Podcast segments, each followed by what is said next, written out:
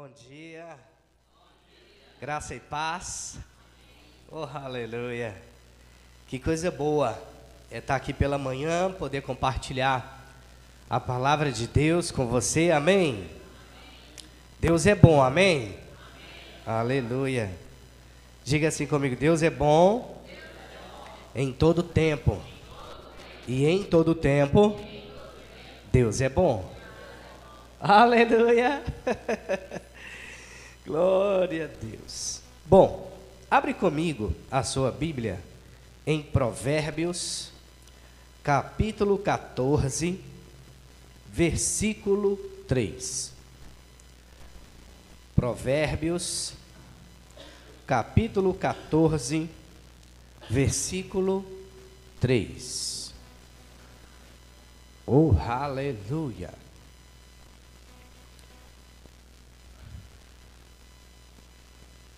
Quem achou, diga amém. Antes de lermos o texto, vamos orar. Curva sua cabeça, Pai. Obrigado por essa manhã tão poderosa, essa manhã de instrução, de crescimento, de equilíbrio. Obrigado, Pai.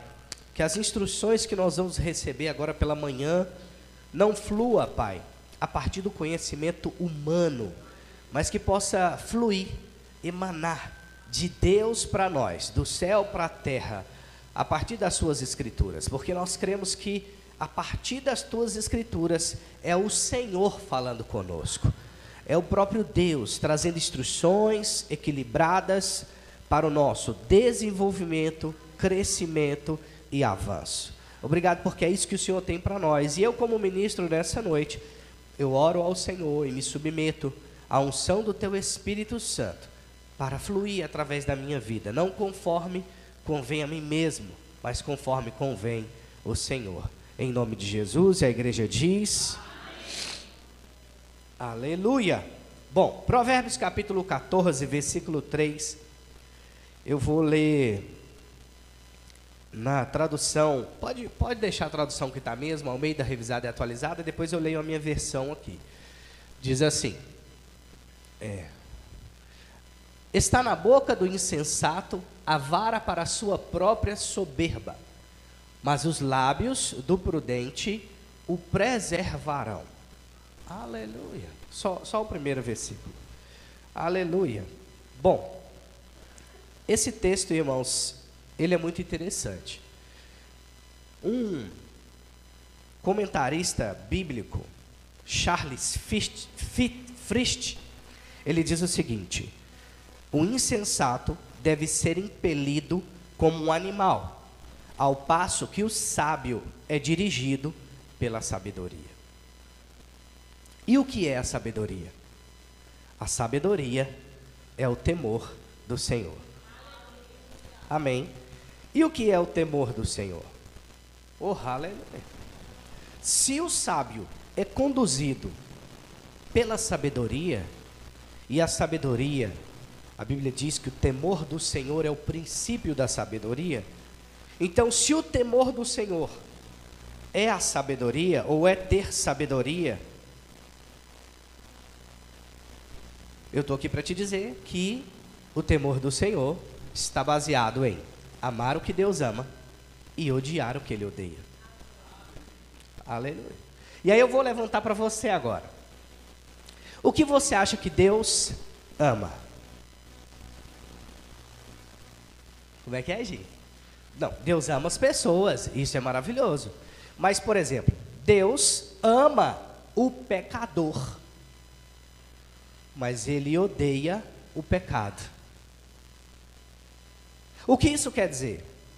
Nós lemos nas Escrituras que Deus, Ele nos diz: venha como você está, cansado, sobrecarregado. E Ele diz: Eu vos aliviarei. Eu vou trocar com você, eu vou te dar o meu jugo suave, o meu fardo que é leve. Mas ele diz: aprenda de mim. Ele não diz: continua vivendo do jeito que você está. Então, o que é a sabedoria ou o temor do Senhor em relação a amar o que Deus ama? Amar o que, o que Deus ama é entender que Deus ama o pecador e ama a transformação que acontece na vida do pecador. Mas Deus não ama o pecado e a continuidade daquela vida.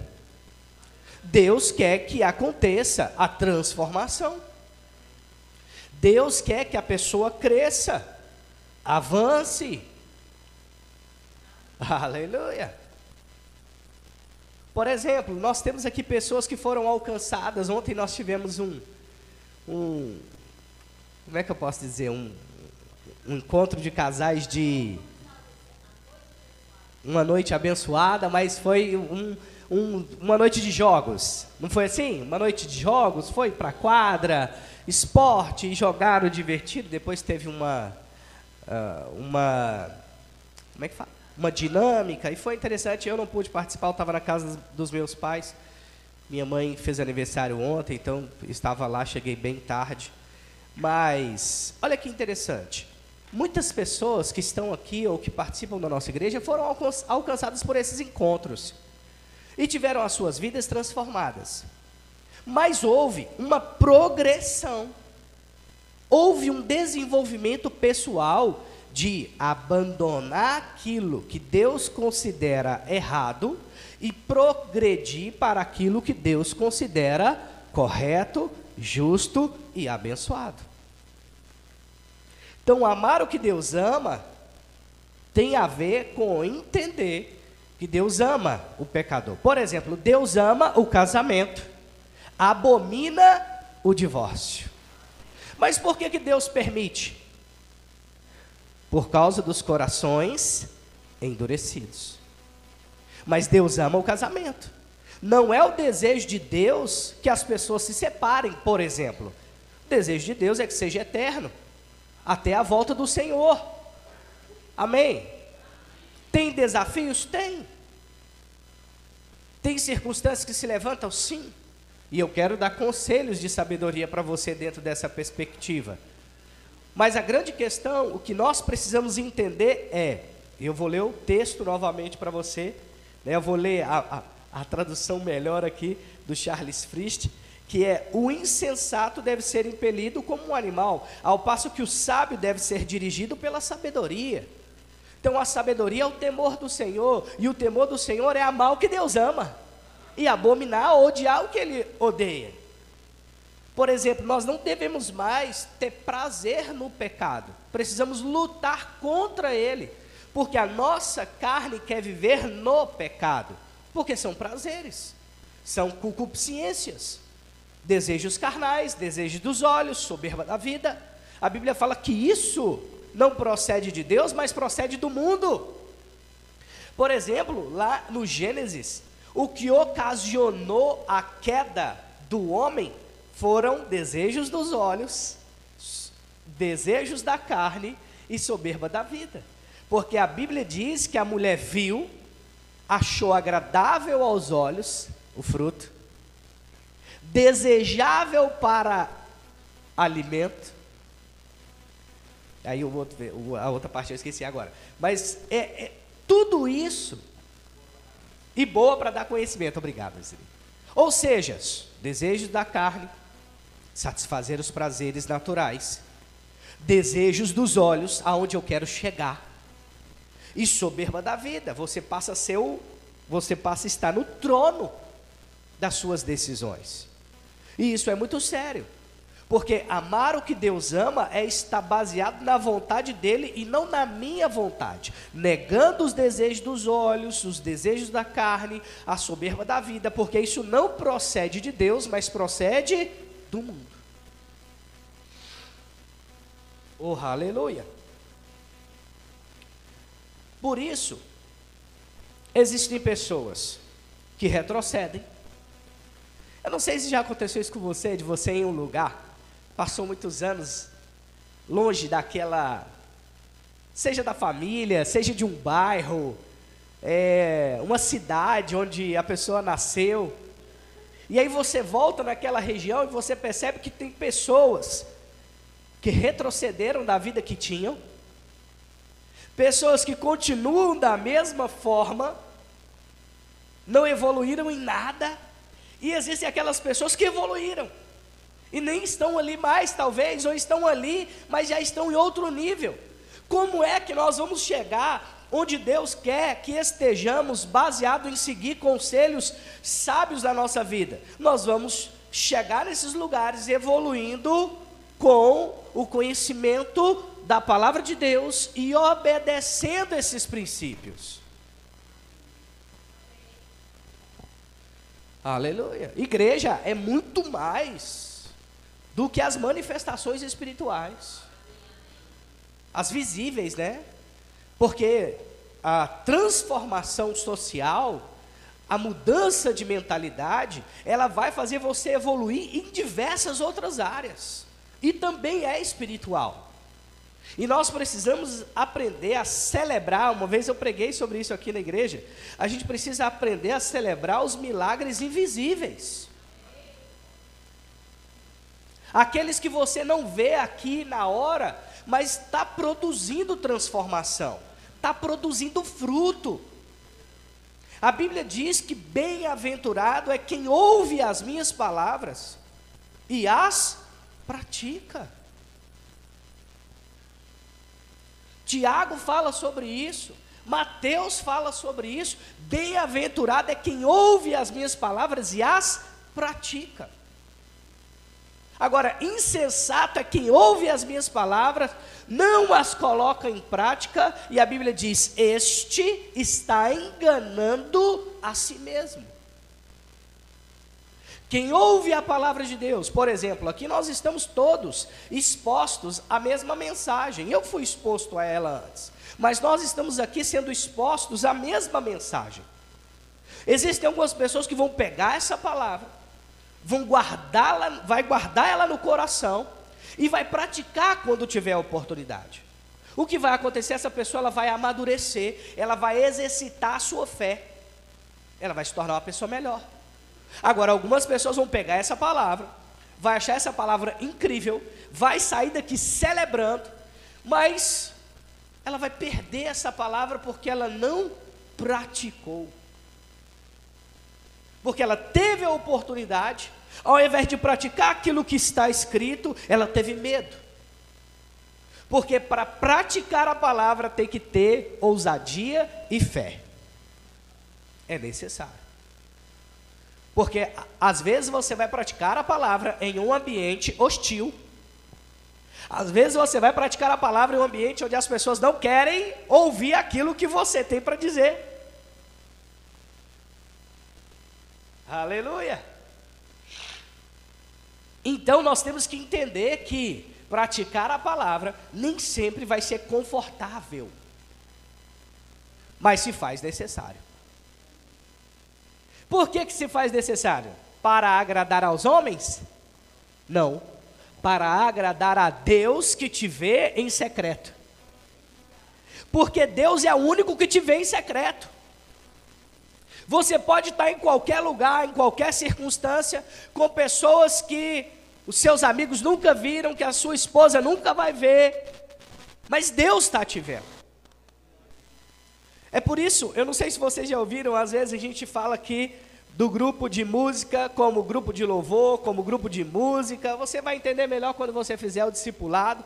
Mas no verbo da vida a gente estende o louvor, não é só para um período de música, é para a sua vida. Porque a vida que agrada a Deus, nós chamamos de vida de louvor.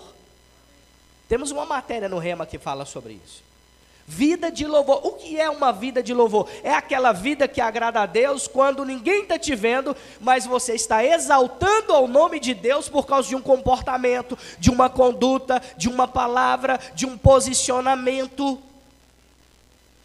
Oh, aleluia. Então nós, uma vez eu ouvi isso de uma amiga, eu guardei para mim. Nós precisamos ser pessoas, diga assim comigo, eu preciso ser uma pessoa de verdade. Irmãos, ninguém gosta de pessoas que são de mentira. E praticar a palavra e andar em sabedoria é ser uma pessoa de verdade. É caminhar na palavra. É ser firme nas suas convicções. Amém. Oh, aleluia. Abre a sua Bíblia comigo em Provérbios, capítulo 9, versículo 4.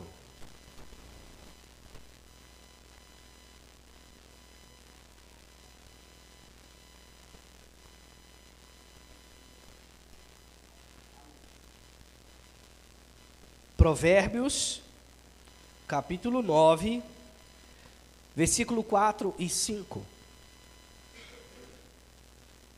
Diz assim: Eu vou ler na versão NVT, por favor. Diz assim: Venham à minha casa todos os ingênuos, e aos que não têm juízo, ela diz: Venham, comam do meu banquete e bebam do meu vinho que misturei. Dois pontos sobre esse texto. Não é sábio se entregar aos prazeres carnais. Tudo na vida tem equilíbrio. Você sabia que Deus criou os prazeres carnais para que eles possam ser desfrutados no lugar certo e com equilíbrio? Por exemplo, vou citar um para você não entender errado. Deus foi quem criou o sexo. Mas fora do casamento, ele é amaldiçoado.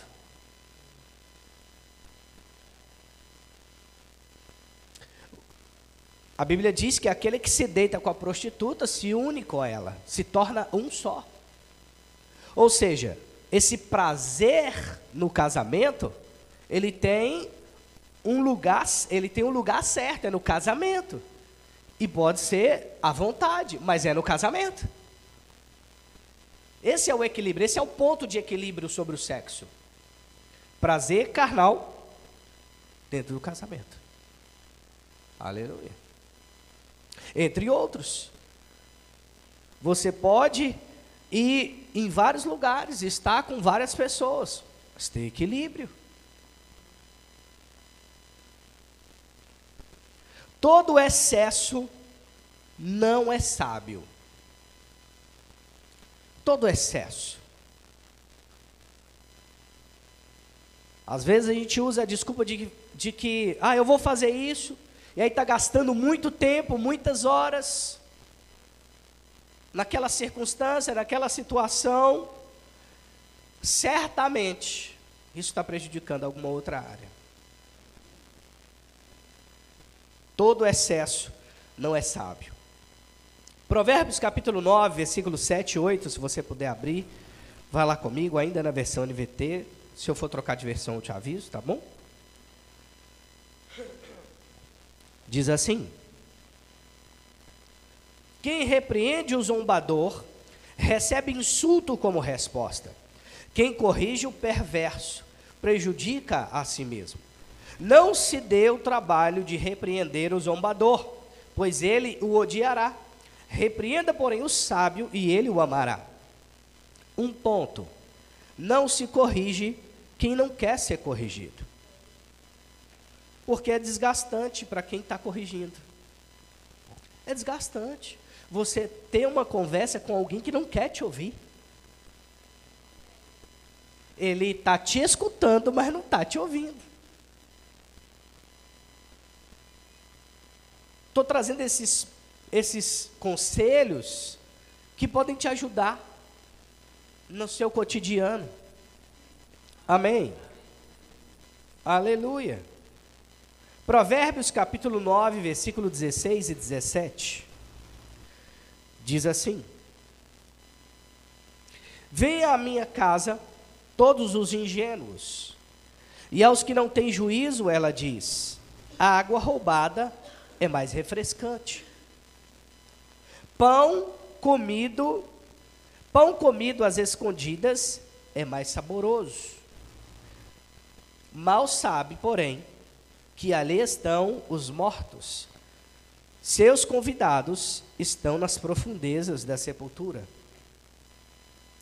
Esse texto está relacionado a adultério. Ele diz o adultério. Aí um ponto: o adultério o levará à ruína em todas as áreas, nos negócios, na família, no casamento, nas finanças.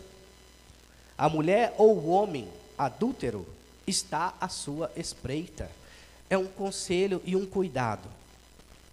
Depois que nós entramos no casamento, muitas coisas surgem. E o nosso foco precisa ser zelar pelo nosso casamento, cuidar do nosso cônjuge, promover crescimento familiar, promover um ambiente saudável, para que as coisas vão bem, para que tudo dê certo. Eu costumo dizer que todo problema conjugal é 50% de cada lado.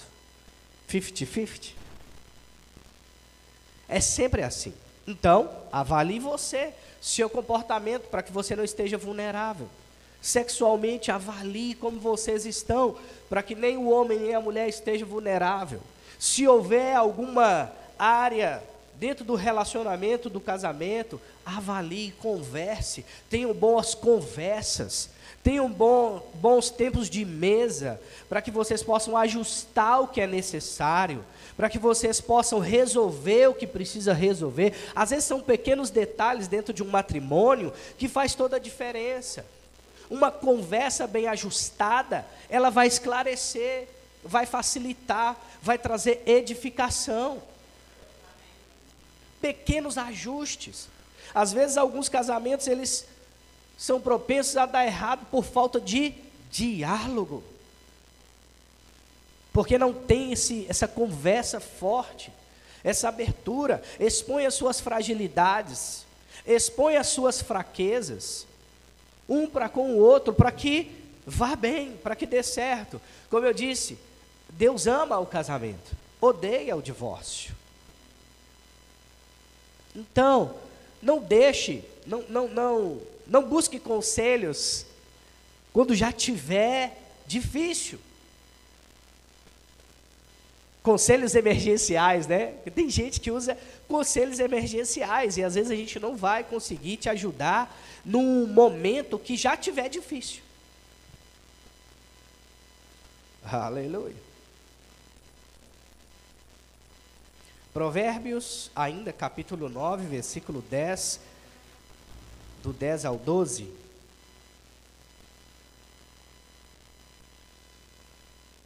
Aleluia. O temor do Senhor é o princípio da sabedoria.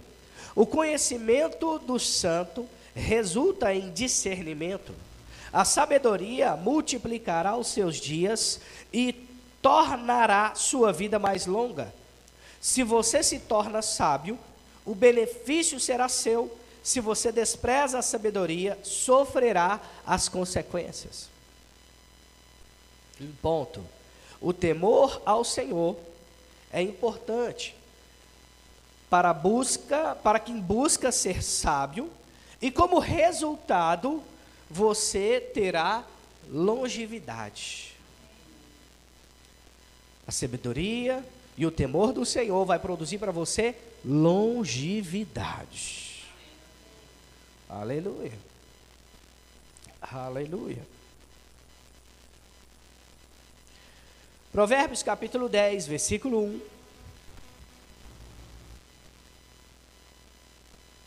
Diz assim: Os provérbios de Salomão, o filho sábio alegra o, o filho sábio alegra o seu pai, e o filho tolo entristece a sua mãe. Seja um bom filho. Isso prolongará os seus dias na terra. Sabe, seja um filho que anda em honra. Seja um filho que reconhece os pais. Aqui tem muitos pais, mães e filhos, todos filhos.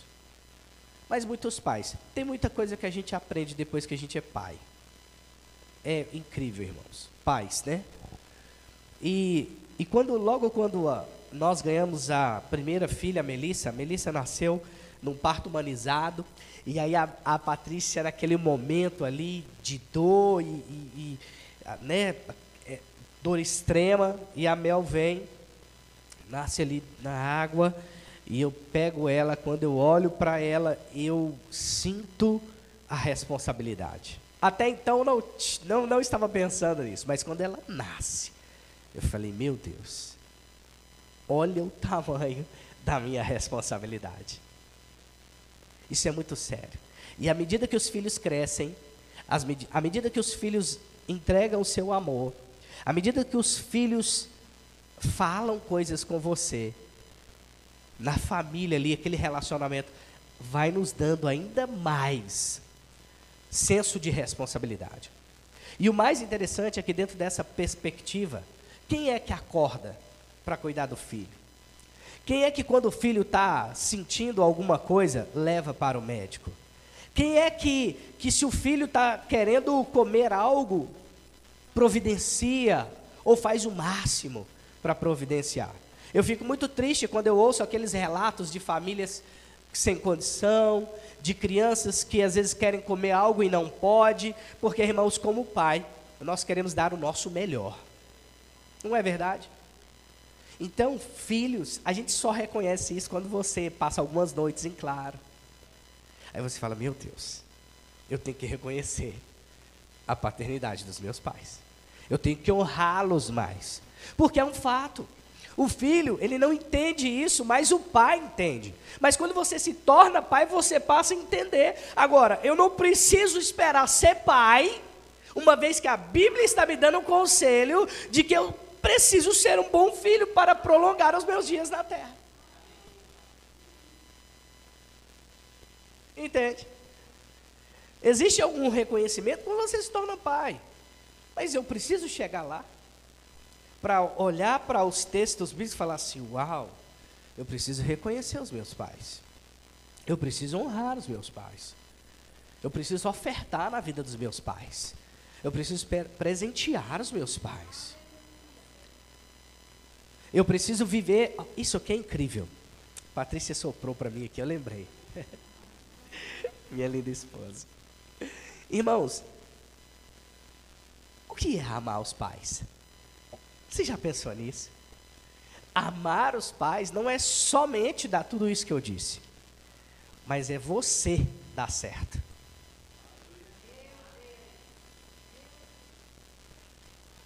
Já pensou nisso? Porque quando eu penso na Melissa e no Benício, eu não estou querendo que eles me deem algo no sentido assim, ah, vou dar um presente para o meu pai. Não. O meu maior desejo, a minha maior alegria é ver ele se tornando um homem, uma mulher de Deus, prósperos, abençoados, pessoas boas na sociedade, honestos, justos, tementes. É sobre isso. Um pai, ele espera só que o filho dê certo. Então, você dá certo é dizer para os seus pais o quanto você os ama. Aleluia. Já pensou nisso? Bom, se você nunca pensou, então hoje você vai pensar. Aleluia. Você precisa dar certo. Você tem uma responsabilidade com os seus pais e com Deus de dar certo. Amém. Aleluia. Então se esforce, permaneça, fique firme. Dificuldades vêm, mas você tem capacidade de habilitar e habilidade de Deus para dar certo. oh, aleluia capítulo 10, versículo 2 e 3, diz assim: As riquezas de origem desonesta não têm valor duradouro, mas uma vida justa livra da morte. O Senhor não deixa o justo passar fome, mas se recusa a satisfazer o desejo dos perversos. Ou seja, a riqueza conquistada com desonestidade não dura muito tempo. Uma vida de honestidade e justiça te livrará da morte. Alguns textos bíblicos em Provérbios dizem também o seguinte: tudo que o perverso consegue é ficar rico. Ou seja, hoje eu posso te dizer que riqueza não é sinônimo de prosperidade. Porque tem muita gente que tem condições financeiras, mas não tem paz, não tem alegria, não tem filhos saudáveis, não tem estrutura familiar, É um equilíbrio. Eu não posso olhar para alguém próspero e dizer assim, alguém rico e dizer assim, nossa, mas por que, que ele está prosperando e eu não estou? Talvez ele não tenha a prosperidade que você tem. Irmãos, não tem nada mais próspero que você chegar em casa e ter filhos alegres, saudáveis, um lar bem estruturado. Às vezes você não está com um milhão na conta, sobrando, mas você tem paz. E você deita e logo pega no sono. Meu amigo, só quem não consegue dormir que sabe que sofrimento que é esse. Esses dias a Patrícia tomou um analgésico, uma medicação. Estava tomando três por dia, três por dia. E aí ela tomou um à noite. E aí depois ela foi ler a bula. Ela está assim. Um antibiótico, era um só. Você tomou que horas? Era três horas da tarde. Três horas da tarde. Tomou três horas da tarde. E ela não leu na bula que dava insônia. E minha, chegou 10 horas, ela está assim, meu Deus, que deu sono. E meia-noite, nada de sono. Aí eu falei, vamos deitar, vamos deitar, vamos deitar, que o sono vai vir. Aí deitamos, aí ela está assim, amor, eu não estou dormindo não. e aí a gente começou a conversar, falei assim, mas fica aí, não sai daqui não, vai dormir, você vai dormir. Porque é assim, né, quando a gente levanta, Aí parece que você desperta. Eu falei, não sai daqui não, pelo amor de Deus. Porque mulher é o seguinte, a gente que é homem acorda, você sai assim, né? Mulher acorda é uma bateção, uma mexeção, é barulho. Meu Deus do céu. Você não é assim não, Aline? Aí eu falei, fica aí, fica aí. Aí deu quatro horas da manhã, ela me cutucou, falou, amor, eu não dormi até agora.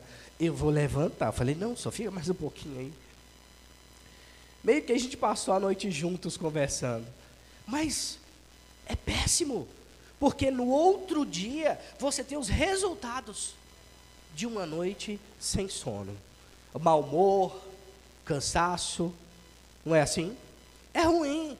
Ou seja, imagina você chegar em casa, deitar e apagar, dormir, ó, oh, apaguei. Nem sonho teve tempo de ter.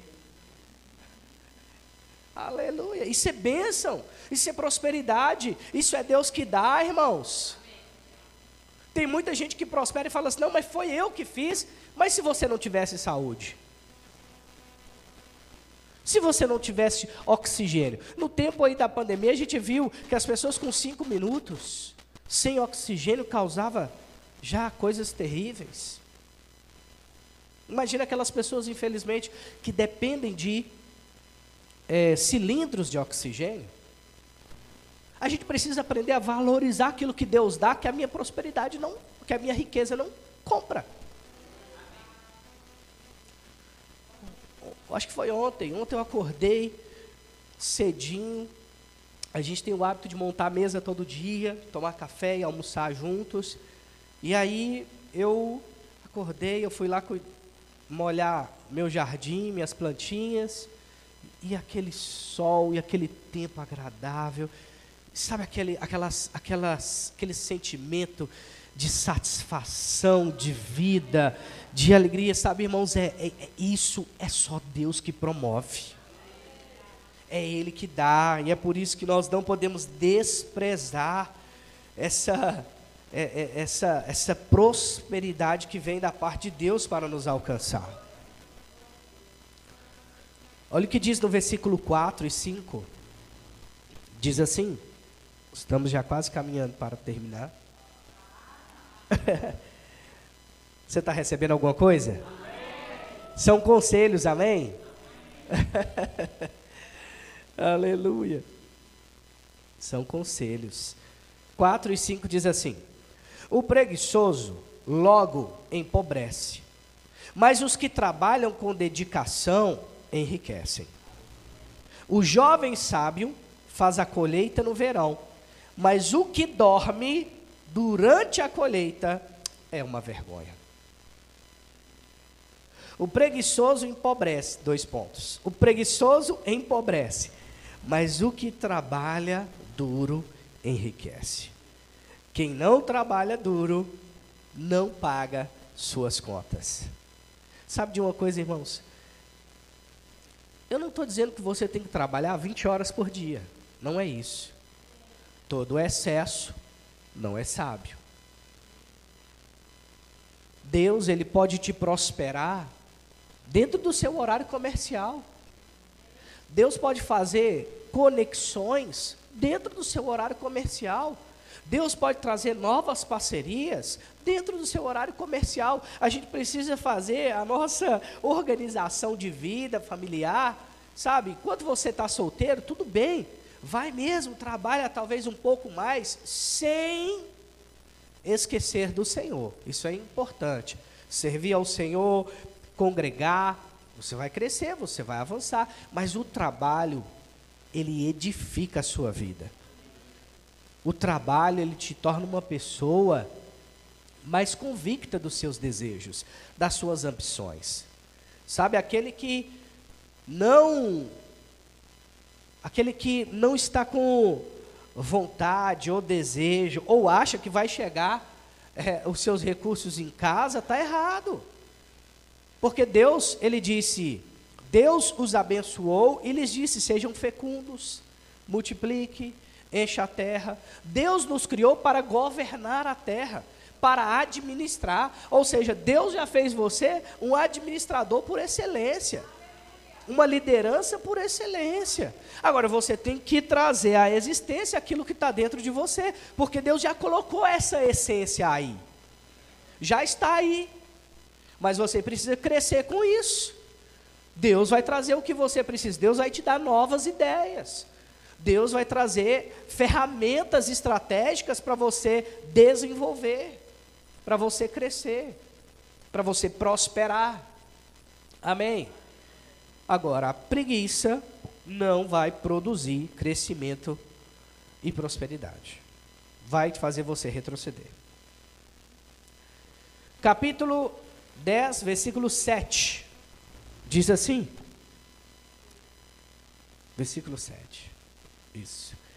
Todos lembram com alegria de um homem justo, mesmo depois da morte. Mas o nome do homem mau é desprezado e jogado na lama. Quem anda certo não tem o que temer. Quem anda errado, uma hora tudo vem à tona. E talvez seja tarde demais. Sabe de uma coisa? É melhor você ser correto. É, é melhor você ser justo. É melhor você ser honesto. É melhor você andar de acordo com as leis. É melhor. É melhor você honrar lá no seu trabalho, seu horário. Seu horário de intervalo. Não roubar tempo no telefone, no celular. Porque ali de fato você está trabalhando é usando um texto no outro, tanto aquele que trabalha quanto o preguiçoso, mas aquele que anda certo. Sabe, irmãos, andar certo, eu, eu lembro que eu trabalhava no SESC com projetos culturais, e lá muita gente tinha o hábito de fazer o seguinte, né? É, almoçava, saía para almoçar, almoçava depois que chegava do almoço que batia o ponto. E aí, ou seja, roubou quanto tempo da empresa? É, é desonestidade. É uma realidade. Por que, que eu estou te falando isso? É um conselho. Você quer prosperar? Porque amanhã ou depois você que vai ser o, o empresário, o dono de alguma coisa, o empreendedor. E eu pergunto para você, faça uma reflexão. Você gostaria que fizesse o mesmo com você? No seu negócio? Então a gente não semeia aquilo que a gente não quer colher. Amém? Porque a colheita é certa. Aquele que semeia pouco, colhe pouco, que semeia muito, colhe muito. Então, semeia as coisas certas, seja honesto, seja justo, seja correto, honre os seus compromissos, pague as suas contas em dia. Irmãos, o maior milagre é o milagre da transformação social, é o milagre onde as pessoas elas pagam as suas contas, elas não ficam devendo ninguém, elas são pessoas renomadas no comércio, elas podem ir em qualquer lugar que elas serão bem vistas. Chega esse negócio do cristão, do evangélico, dá mau testemunho, do crente, né? Está passando de um lado da rua e vê o cobrador do outro, aí se esconde, corre, entra numa loja. Que isso, irmão? Misericórdia! Talvez na sua velha vida você já fez isso, mas agora você é uma realidade de uma nova criação. Aleluia, isso não vem de Deus, irmãos. Você quer prosperar, você quer crescer, você quer ter uma vida melhor. É isso aqui que vai fazer a sua vida ser diferente. É isso aqui que vai produzir o seu crescimento. Talvez quando você estiver lá muito à frente, algumas pessoas vão dizer assim: como que foi? que ele fez? Qual é o segredo? E você vai poder dizer: o segredo é seguir os princípios que a Bíblia diz que eu tenho que seguir. Ser fiel a essas convicções. Está lá, irmãos, tudo que você precisa na sua vida está escrito na Bíblia. Você só não sabe que está escrito lá. Mas está lá. Tudo sobre você está na Bíblia. Toda a sua conduta moral e ética está na Bíblia. Toda a sua conduta espiritual está na Bíblia. Toda conduta que você precisa ter no seu casamento está na Bíblia. Toda forma de criação, eu sei que hoje os, as pessoas elas têm tipos de criação de filhos, né? Criação, como é que é, Paty? Você sabe mais que eu. Criação positiva, que mais? Ah, é. ah, ela esqueceu, mas ela pesquisava bastante sobre isso. Mas a Bíblia nos orienta como criar os nossos filhos. Ensina a criança o caminho que ela deve andar e ela nunca mais se esquecerá dele. Você pode dizer que não, irmãos. A gente sai com os nossos filhos para muitos lugares. Eu visito muitas pessoas. Eu vou à casa de muitas pessoas que não são crentes. Eu, eu, eu tenho esse convívio. Eu conheço muita gente. E você vai em muito lugar onde você olha para algumas crianças e você diz: como é diferente. Como é diferente. A criação. Eu posso dizer isso pessoalmente, da minha própria família, os meus irmãos, com os filhos deles e os nossos filhos. É muito diferente. A obediência é diferente, a forma de é, é, viver é diferente, a conduta é diferente, a linguagem é diferente. É diferente. Então a Bíblia ela nos instrui, ela nos orienta. Você só erra se você quiser.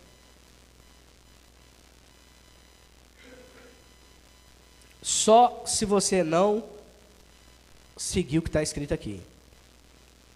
Aleluia. Provérbios capítulo 10, versículo 9. Eu acho que eu estou lendo na versão viva. Nova versão da Bíblia viva. Versículo 10 diz assim: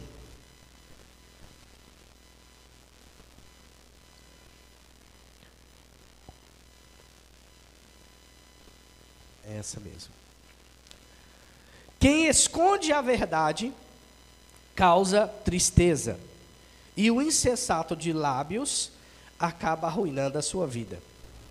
Eu gostei desse texto aqui, porque essa primeira parte, quem esconde a verdade causa tristeza, quer dizer que quem não corrige alguém, ou quem não fala o que precisa ser falado, sabendo que aquela pessoa está indo para a ruína ou fazendo alguma coisa errada, aquele que ouviu, que tem a oportunidade de conduzir aquela pessoa numa orientação, num conselho e não faz, é isso que esse texto está dizendo.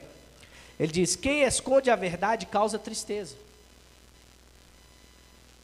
Sabe que às vezes você vai ser posto em algumas situações onde você vai ser precisar falar a verdade. Mas a gente tem que tomar cuidado com isso. E eu anotei aqui uma frase assim, ó. Quem diz que tem que falar o que pensa, sem pensar no que diz, acaba com sua vida. Acaba com as parcerias, acaba com os relacionamentos, acaba com a reputação. Porque o grande negócio de você falar o que é necessário é que você tem que escolher o momento, a hora e o lugar. Escolher o momento, a hora e o lugar. Porque você pode ser sim um bom conselheiro, uma pessoa que precisa falar o que é necessário, Mas cuidado onde você fala, como você fala e onde você vai falar isso. Se controle, tenha domínio próprio, aguarde. Às vezes a Patrícia, é, ela fala comigo assim que que eu, eu consigo guardar as coisas. Mas não é, porque eu espero, eu espero sempre uma boa oportunidade. Né, ontem eu recebi uma informação durante o dia, aí eu fiquei querendo compartilhar com ela, mas eu só compartilhei quando a gente estava no carro indo para casa da minha mãe. Calma, tenha paciência. Eu sei que você precisa falar algumas coisas, mas saiba a hora certa, mas não deixa de falar. Amém? Não deixa de falar. Agora, o insensato de lábios acaba arruinando a sua vida. A gente tem que tomar cuidado com as nossas palavras, as coisas que nós falamos. Eu sei, às vezes você quer mesmo falar o que você está pensando, no ímpeto de falar, não de corrigir, mas no ímpeto de falar o que você pensa. Cuidado! Isso pode arruinar você. Isso pode colocar num ambiente difícil até para falar o que precisa ser falado, até para pontuar, até para é, é, colocar sua vontade para fora, você vai precisar dominar a si mesmo, para não se arruinar no que você está falando. Amém? Aleluia. Versículo 11. Diz assim: as, é, as palavras do justo são fonte de vida, as palavras do perverso. As palavras do justo são fonte de vida, as palavras dos perversos ocultam intenções violentas. Eu coloquei aqui dois pontos. Escolha pessoas boas e confiáveis para te aconselhar. Por quê? Os perversos escondem intenções maliciosas em seus conselhos. Cuidado. É, a Bíblia diz que na multidão dos conselhos existe sabedoria. Então, por exemplo, eu tenho tido alguns dias, semanas, onde eu tenho, eu tenho buscado muitos conselhos. Eu tenho sentado com alguns irmãos, pessoas que eu considero mais maduras do que eu, pessoas que eu considero é, sábias em algumas áreas específicas, e, e eu tenho buscado esses conselhos. E todas as vezes que eu sento para ouvir, você já viu aquela pessoa que às vezes ela quer um conselho, ela senta para ouvir, mas ela ainda se acha melhor do que a pessoa que ela está pedindo conselho? Ouça o conselho, mas cuidado com quem você está se aconselhando. Você tem que escolher pessoas que você considera que tem know-how para aquilo. Pessoas que vão de fato te edificar. Pessoas que vão te orientar. Pessoas que vão ter ali palavras de Deus para te aconselhar. Amém? Oh, aleluia. Aleluia. É importante isso. Agora, cuidado. Algumas, assim como a Bíblia fala que existe lobo em pele de ovelha, isso é uma verdade na vida. Na vida. Infelizmente, tem pessoas que estão com você, mas você tem que buscar discernimento de Deus. Deus, eu quero conselho dessa pessoa. Mas que essa pessoa ela é boa para me dar esse conselho? Porque existem pessoas que talvez elas estão com intenções maliciosas nos seus corações. Então, avalie as pessoas que estão te aconselhando. Avalie as pessoas que estão perto de você no sentido do conselho, né, que você está buscando para se aconselhar. Não estou dizendo para você se afastar das pessoas, mas se avalie os seus conselhos, o que você está recebendo. Versículo 12. Glória a Deus. Versículo 12. Raiva e ódio só produzem brigas e confusão, mas o amor esquece e perdoa todas as ofensas. Meu Deus do céu, isso aqui é lindo demais, gente. Raiva e ódio só produzem brigas e confusões. Deus não chamou você para viver uma vida amargurada. A amargura vai gerar doenças na vida de quem anda amargurado. Isso é até científico. Não é só bíblico e espiritual, é científico. É comprovado. Uma pessoa amarga, ela tem probabilidades de produzir doenças graves. Por exemplo, como câncer. Amargura. Aleluia. Lucas fala sobre a raiz da amargura. Jesus ele dá um exemplo sobre amargura. Em Lucas capítulo 17, os discípulos eles dizem: "Senhor, quantas vezes nós devemos perdoar?" Primeiro Jesus fala: "Olha, ai daqueles que causam escândalo ao evangelho.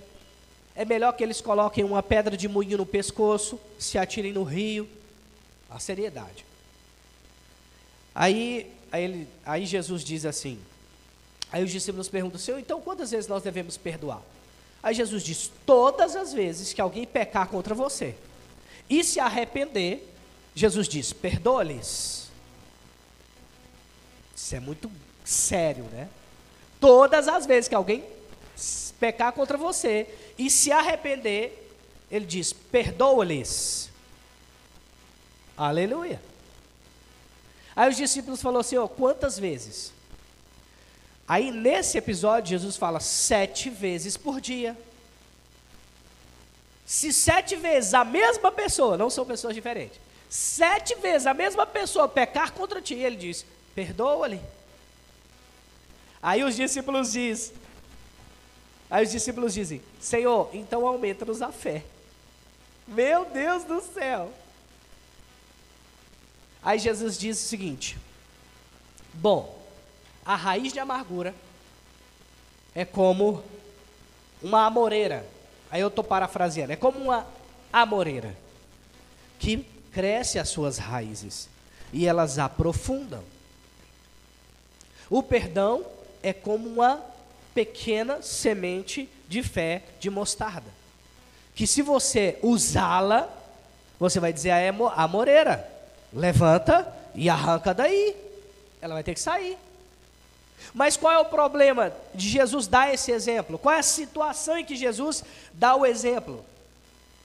O exemplo de Jesus está baseado nessa árvore. Jesus certa vez usa a montanha para falar sobre a diversidade, e agora Jesus está usando a árvore. E eu já vou aqui te dar um, uma ótima oportunidade de adquirir um livro Pedras Preciosas do grego, do irmão Rick Renner. Né, são quatro edições, e ele explica numa dessas edições, ele é mestre em grego, e ele diz que a, a amoreira, Jesus usa o exemplo da amoreira, porque a amoreira tinha alguns significados. A amoreira que Jesus cita era a amoreira amarga, que ela criava raízes profundas, ela tinha em muita quantidade naquele lugar, e ela não dependia do clima do lado de fora, porque as suas raízes elas se aprofundavam de tal forma que ela alcançava a água, o que ela precisava ela, ela alcançava através das suas raízes. E o mais interessante que ele diz é que aquela a madeira da amoreira ela é utilizada para produzir esquife, caixões. Ah, essa amoreira que Jesus cita ela parece uma boa árvore, mas ela só produz frutos amargos. Então, uma pessoa que não perdoa, ela produz frutos amargos. Uma pessoa que não perdoa, ela tem a probabilidade de perecer, de gerar doenças, de morrer, de morrer antes do tempo, por causa da amargura. A falta de perdão gera amargura. Então você ter raiva de alguém, você ter ódio de alguém, não está prejudicando o outro. É como tomar veneno achando que o outro vai morrer. A amargura, falta de perdão, prejudica você, não o outro. Você pode até não conversar, mas prejudica você. Então seja rápido. A Bíblia diz: raiva e ódio produzem brigas e confusões, mas o amor esquece e perdoa todas as ofensas. Decida ser perdoador, decida andar em amor, e certamente você vai crescer e avançar em todas as áreas. Você vai viver, você vai viver melhor. Amém? Você vai viver melhor. Aleluia.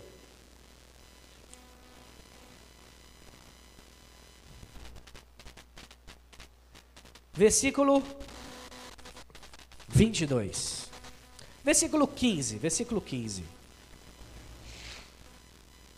Diz assim: O homem rico pensa que suas riquezas podem lhe dar proteção. O homem rico pensa que suas riquezas podem lhe dar proteção completa. E o pobre pensa que ser pobre é um castigo. Dois pontos. Proteção completa somente em Deus. Segundo ponto, Deus não quer ninguém na pobreza. Se nós seguirmos o caminho da sabedoria, você certamente irá prosperar. E o último versículo é o verso 22, em que diz assim: A bênção do Senhor é a base da verdadeira riqueza. A bênção do Senhor é a base da verdadeira riqueza, pois não traz tristeza e preocupações. Sabe de uma coisa, irmãos? Deus quer você sendo abençoado em todas as áreas. Deus quer te dar paz, sabedoria, crescimento, discernimento, uma família abençoada. Deus quer te dar dias longos. Deus quer te dar vida abundante. Deus quer promover riqueza. Deus quer que você cresça. Deus quer mesmo tudo isso para você. Agora, para isso, precisamos seguir o que a Bíblia fala. Precisamos ficar firmes no que a Bíblia diz a nosso respeito. Amém? Aleluia. Curva sua cabeça, vamos orar. Pai, obrigado por essa manhã, obrigado pela tua palavra. Nós te agradecemos, Pai, pelos teus benefícios. Quão bom, Pai, é estar aqui na tua presença. Que alegria é podermos regozijar de tudo que o Senhor tem feito até aqui. Obrigado que nós possamos crescer ainda mais, avançar ainda mais, prosperar ainda mais. Eu declaro, Pai, prosperidade, riqueza, abundância sobre a vida dos meus irmãos. Eu declaro, Pai, a tua poderosa mão, os guardando de todo o mal. Eu declaro sobre eles a bênção do Senhor, Pai, os abençoando em todas as áreas. É o que eu declaro, Senhor, em nome de Jesus. E a igreja diz. Aleluia.